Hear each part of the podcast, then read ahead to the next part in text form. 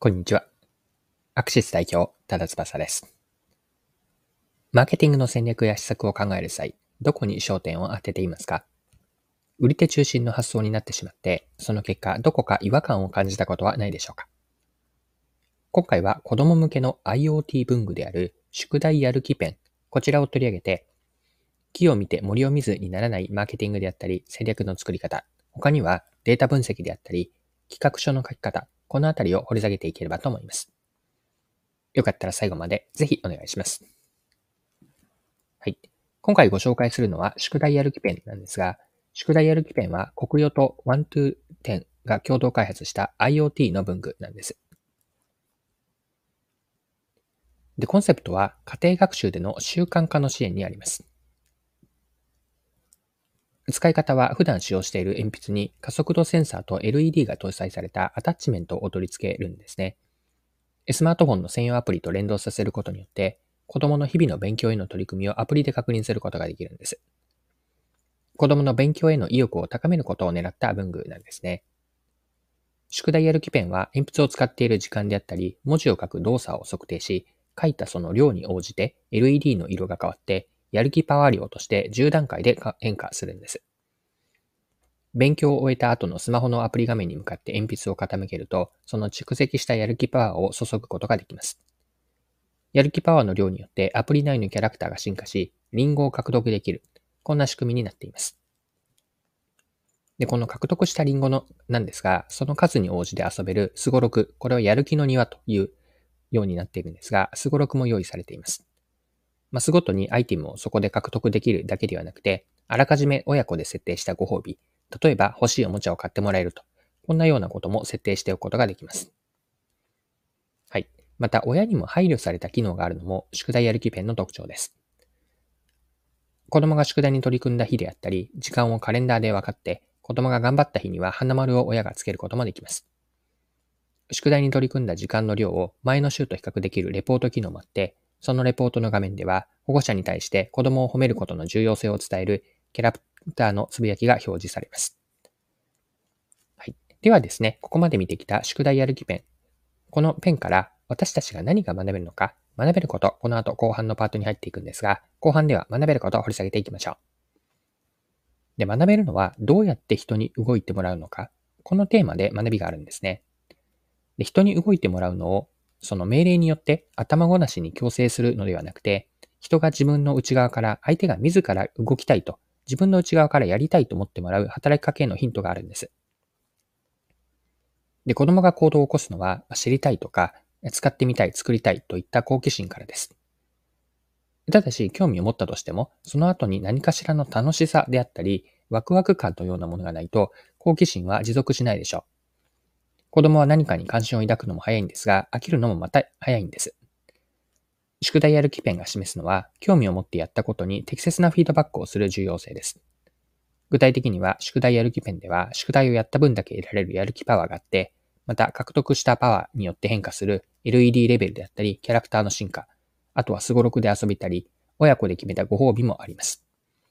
このようにやったことの先にメリットを用意し、元々の目的である勉強することですよね。この勉強することをメリットを得るためのあくまであえてですかね、あえてその手段と位置づけているわけです。このような、その意図的なあえての目的の手段化ですね。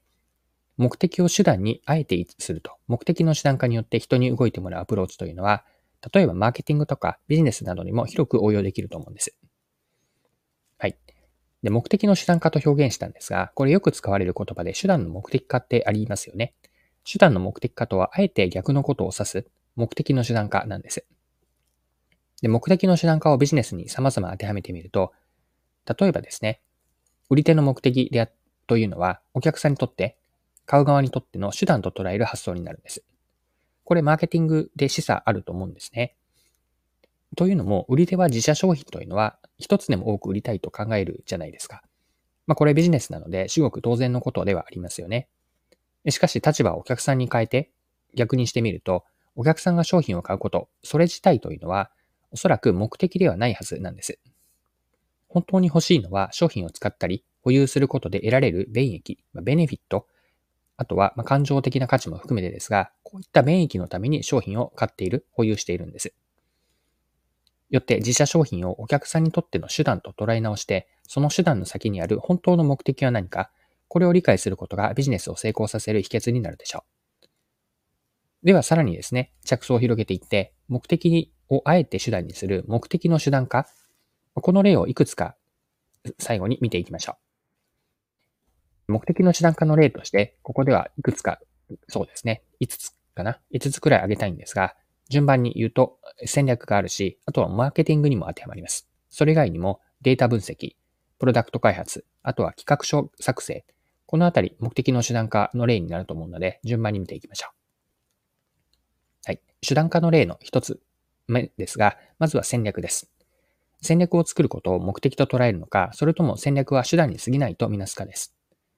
戦略は実行してこそ意味があるんですよね。戦略を作るとは実行のための手段であって、実行してビジネスでの成果を上げて、目的を達成して初めて戦略は価値あるものになります。よって戦略を作ることを目的にせず、ゴールに到達するための手段にするんです。はい。二つ目の例ですが、マーケティングです。マーケティングでも同様なんですよね。マーケティングは作っただけではまだ価値を生み出せていないんです。マーケティングが価値をもたらす相手はお客さんです。目的というのはお客さんが成功することによって、マーケティングとはお客さんの成功のための手段なんです。はい。三つ目入っていきましょう。データ分析です。データ分析者、分析をする人にとっては、データを分析して新しい何かしらの発見をし、示唆や結論を導き、そこから、例えばレポートを作る。これが目的になることでしょう。しかしビジネスにおいて全体像をより広げて捉えてみると、見解であったり、出したしたから問題解決やったり、次のアクションの方向性を示すなどが、示すなど、ビジネスに貢献することがデータ分析の本来の役割なんです。データ分析の結果であったり、データ分析の結果を、その次の意思決定であったり、まあ、実行に使っていく。そして何よりもビジネスへの成果につなげられるかなんです。このように全体像を広げてみれば、データ分析をすることもまた手段なんです。はい。四つ目の例、プロダクト開発です。プロダクトを開発し、ローズ、プロダクトを開発し、ローンチすることを目的にするのか、それとも視野を広げて開発を手段とみなすかって変わってくるんですね。で、ここも本来の目的に立ち返ると、プロダクトでユーザーの問題を解決すること、これが本来の目的であるはずなんです。よって、プロダクト開発はそのための手段になります。はい。五つ目、これ最後の例ですが、企画書です。で企画書を書いていると、いつしかその作ること自体、企画書を書く、作ること自体が目的に差し替わってしまうような感覚になるんですね。でしかしなんですが、企画書の作成そのものは手段に過ぎないんです。で企画書というのは作った後こそが大事だと思っていて、ま意思と意図を持って提案した企画を通し、企画内容をビジネスで実現することが目的のはずです。企画を考える担当者にとっては目的に見えることであっても、企画書を作ることは事業や組織全体で捉えれば、その先の目的を達成するための手段なんです。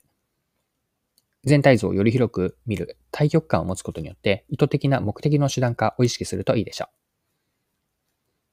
はい。そろそろクロージングです。今回は IoT 文具、ペンですね。宿題やる気ペンを取り上げて学べることを見てきました。最後に学びのポイントを振り返ってまとめておきましょう。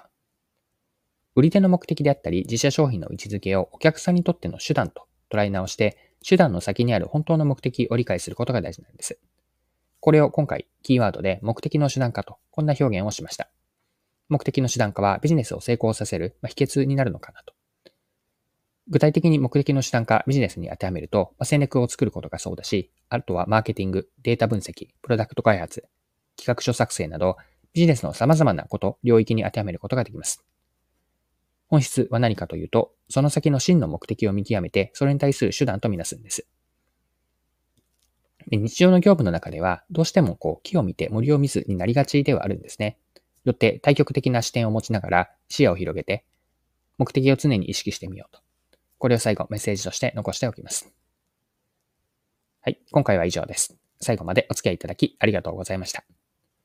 それでは今日も素敵な一日にしていきましょう。